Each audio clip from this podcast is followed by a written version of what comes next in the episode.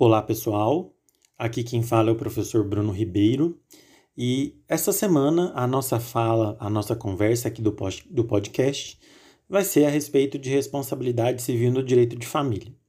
Em especial, quero repercutir com vocês um caso julgado agora no final de agosto, início de setembro, que ganhou uma repercussão muito grande na mídia especializada do Brasil, que foi o caso que ficou conhecido como Bacurau 11 relacionada a uma decisão do Tribunal de Justiça de São Paulo que condenou um homem a indenizar a sua amante ao pagamento de danos morais no valor de 10 mil reais uh, em função de uma exposição vexatória desta relação que ele possuía com ela. Quero repercutir com vocês essa decisão e tecer alguns comentários relacionados a essa indenização que foi concedida a essa amante, baseada em algumas questões tanto de direito de família como de responsabilidade civil.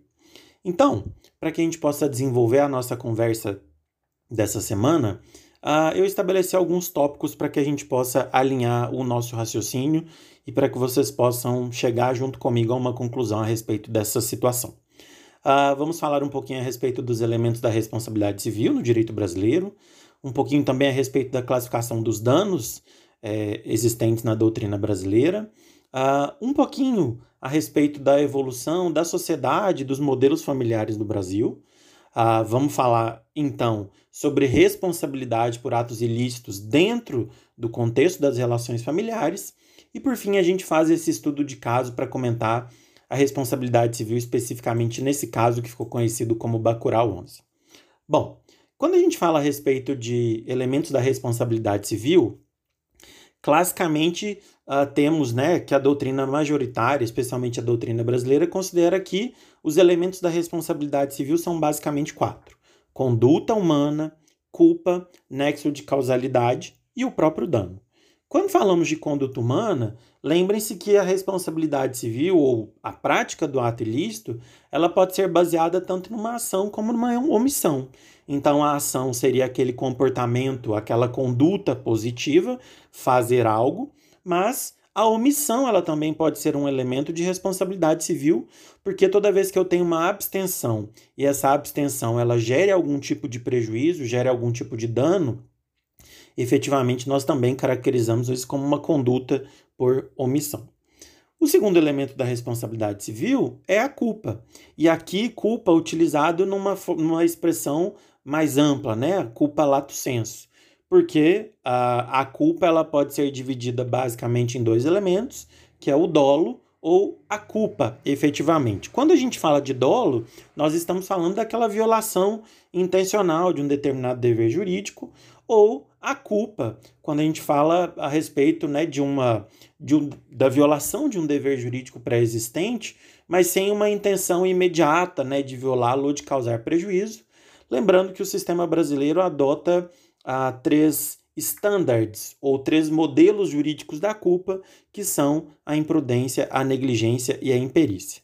Vale lembrar que quando falamos de culpa, estamos falando daquela regra do Código Civil brasileiro, que é a responsabilidade civil subjetiva, em que a, o eventual dever de indenizar depende necessariamente da comprovação da culpa, e aqui repetindo, culpa ou dolo, mas há necessidade de demonstração da culpa, porque excepcionalmente nós temos a responsabilidade objetiva, uh, né, que prescinde da demonstração da culpa, mas que seria uma pauta para um outro podcast, quem sabe. Então, falamos a respeito de conduta, falamos a respeito de culpa, vamos falar a respeito de nexo de causalidade, ou seja, aquele vínculo de ligação entre a conduta e o resultado, ou seja, aquele elemento imaterial, aquele elemento virtual que demonstra que o dano sofrido pela vítima decorreu exatamente da ação ou da omissão praticada pelo agente. Então, há necessidade de demonstração desse nexo de causalidade, uma demonstração de uma relação de causa e efeito entre os dois, uh, entre esses dois elementos, entre a conduta e o resultado. Por fim, nós temos o dano, que é justamente o nosso segundo tópico de, de conversa aqui. Quando a gente fala de dano, é, lembremos que o dano ele decorre é, justamente da prática de, é, de um determinado ato, e toda vez que esse ato gera um dano, o agente causador desse, o agente que praticou esse ato e, portanto, o agente causador do dano fica obviamente obrigado a repará-lo. Previsão do artigo 927 do nosso Código Civil. O que acontece é que quando a gente fala de tipos de danos, a doutrina brasileira, não só o nosso código, que fala especificamente em dano material e dano moral, mas a doutrina brasileira tem uma literatura, um desenvolvimento doutrinário muito vasto a respeito de outras modalidades de danos que são reconhecidos pela nossa jurisprudência e que são efetivamente é, é, é, praticados no judiciário e as partes muitas vezes são condenadas ao ressarcimento desses tipos de danos. Então, classicamente, nós temos o dano material, que é aquele dano que atinge, obviamente, o patrimônio corpóreo, né? Da, da vítima, daquele que ficou prejudicado. Uh, mas nós temos também o dano moral, que é o dano que uh, um dano é, é, é, relacionado aos direitos da personalidade, ao patrimônio uh, não material da pessoa, né? Uh, dano moral, há uma série de conceituações e conceituações obviamente muito complexas, porque o tema é complexo. Quem sabe talvez um outro podcast apenas para isso, não é verdade? Mas a gente pode, de maneira sucinta, que é o propósito da nossa conversa, tratar o dano moral como né, um dano decorrente da lesão aos direitos da personalidade. E eu quero usar essa abordagem justamente porque, é, para o nosso caso prático que vamos comentar aqui.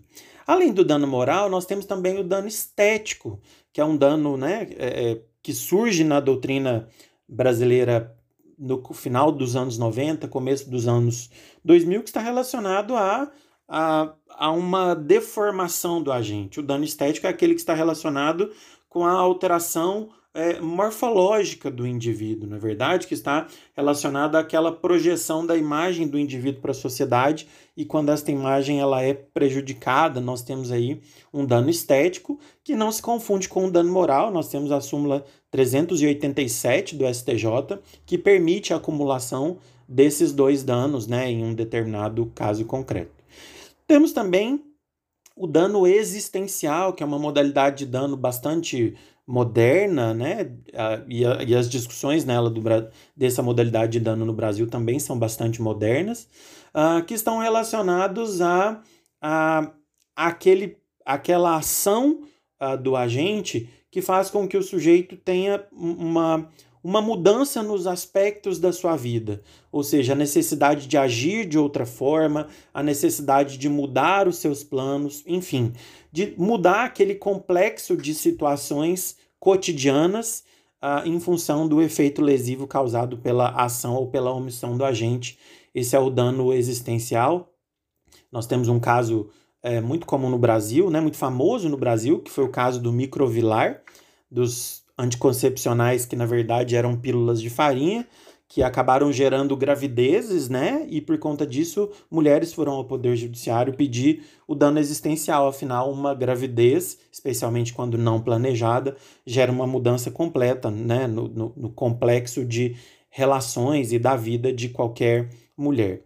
Há uma série de outras, é, de outras categorias de danos, o dano social, o dano enorme, mas que eu não vou me estender muito aqui, para que a gente possa focar naquilo que eu quero tratar com vocês, que é o nosso caso concreto. E para que a gente fala, fale do nosso caso concreto, a gente precisa falar um pouquinho a respeito da evolução social da sociedade brasileira, a evolução dos comportamentos das pessoas e, por consequência, dos modelos familiares. Porque nós sabemos que, especialmente a partir da Constituição de 88, a, a consagração da liberdade e a liberdade sob vários aspectos liberdade de comportamento, liberdade sexual, liberdade de expressão a consagração da liberdade como uma garantia fundamental constitucional fez com que a sociedade brasileira se modificasse, ou seja, com que o comportamento das pessoas de forma geral se modificasse. E se se modifica o comportamento da sociedade, isso se reflete, obviamente, nos modelos familiares também. Então, se antes nós tínhamos uma sociedade brasileira pautada exclusivamente no modelo familiar baseado no matrimônio, a gente passa a ter e a verificar a existência na sociedade de outras formas de constituir família, de outras formas de uh, implementar o afeto. Então, para além do casamento e da própria união estável que está reconhecida também na Constituição, a gente passa a verificar vários outros modelos familiares diferenciados. Nós temos as famílias mosaico, as famílias homoafetivas, as famílias poliafetivas, as famílias simultâneas, enfim. Uh, os comportamentos e, portanto, a constituição de novos modelos familiares realmente representam um desafio né, para as pessoas que lidam com o direito de família ou que estudam o comportamento do ser humano, porque afinal essa liberdade nos traz todas essas uh, perspectivas. E aí, quando a gente fala então de relações familiares de forma geral, uh, de que maneira a gente pode pensar que a responsabilidade civil ou as normas e os elementos da responsabilidade civil podem uh, se projetar para a perspectiva né, desse contexto dos direitos e das relações familiares. Vejam, pessoal, quando a gente fala a respeito da responsabilidade civil, a gente tem que pensar que eventual indenização vem em decorrência de um dano, e esse dano geralmente decorre de um ato ilícito. E há uma série de disposições previstas no Código Civil, uh, deveres relacionados às relações familiares, que precisam ser obedecidos. Se a gente usar como exemplo a, o, principal, a, a, o principal caso que a gente vê de responsabilidade civil no âmbito do direito das famílias no Brasil hoje é a responsabilidade civil por abandono afetivo. E qual é o fundamento da responsabilidade civil por, dano, por, por abandono afetivo? Nós estamos falando da violação de um dever jurídico, que é o dever jurídico de cuidado. Então, quando o Código Civil fala a respeito do poder familiar e que ele diz então que os pais são obrigados a oferecer aos filhos cuidado, educação, suporte material, toda vez que alguém viola um desses deveres, no caso o dever de guardar e de educar, ou seja, de participar ativamente da vida do filho, se esse se a violação desse dever jurídico e, portanto, a prática de um ato ilícito causa algum tipo de prejuízo para esse filho, por exemplo, danos psicológicos, danos que vão refletir no desenvolvimento da personalidade dessa pessoa, ela poderá ser é, indenizada. Então, vários desses deveres, vários desses comandos legais que estão contidos no direito de família brasileiro, se desrespeitados, representam a prática de um ato ilícito. E se esse ato ilícito, uma conduta, gera algum tipo de dano, havendo nexo de causalidade entre eles, a gente completa aqui o ciclo da responsabilidade civil, provando-se a culpa é, obviamente há então o dever de indenizar.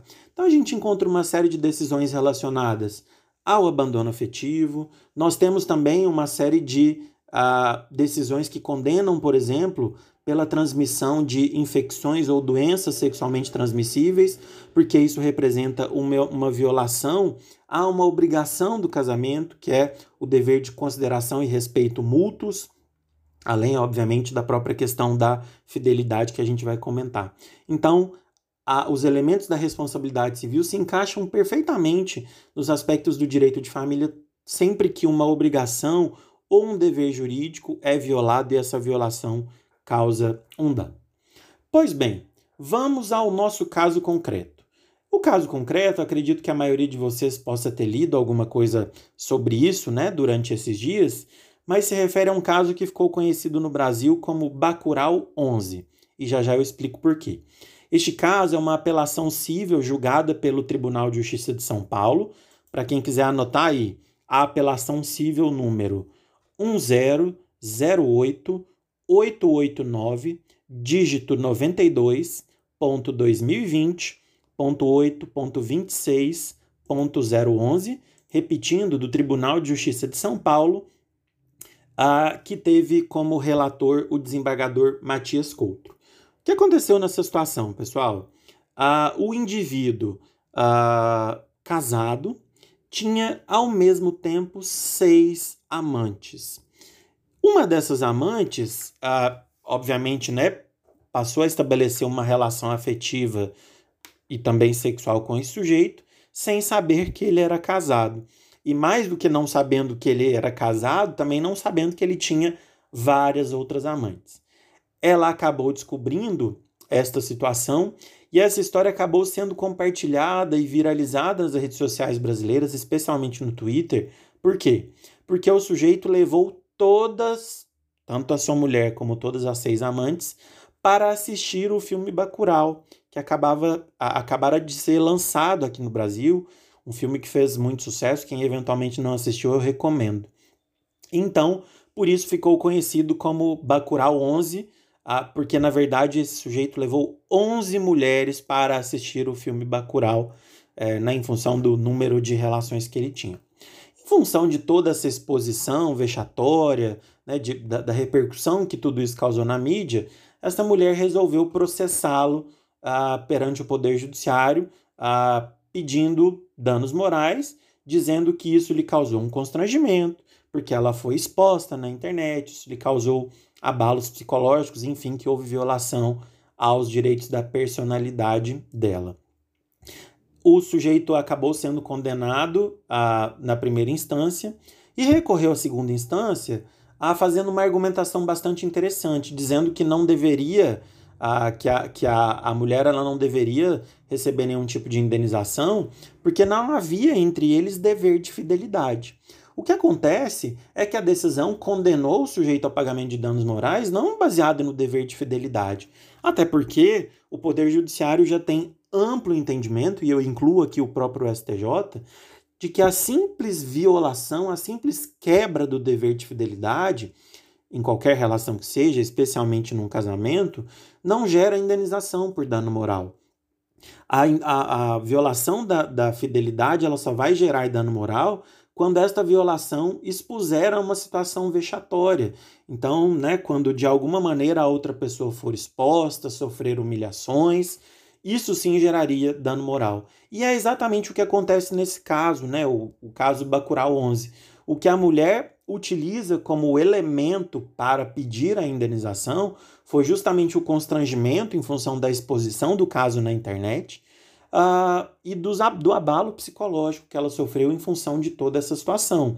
Ou seja, os direitos, o direi os direitos da personalidade dela foram violados. A integridade psicológica dela, que é um direito da personalidade consagrado pelo Código Civil, foi violado em função dessa exposição vexatória na internet. E a gente sabe que, no mais das vezes, tudo que vai para a internet toma proporções muito grandes. E com base nisso, o Tribunal de Justiça de São Paulo confirmou a condenação e obrigou o homem a pagar uma indenização de 10 mil reais a ela. Repetindo, não por uma discussão de fidelidade ou infidelidade, e sim pelo fato de ter havido uma exposição vexatória na internet, ah, em função de toda a repercussão que o caso ganhou e do abalo que isso trouxe à, à integridade psicológica ah, da vítima, desta mulher. Pessoal, espero que tenham gostado e em breve voltamos para comentar mais algumas questões de direito civil, especialmente direito de família, sucessões e responsabilidade civil. Um grande abraço a todos.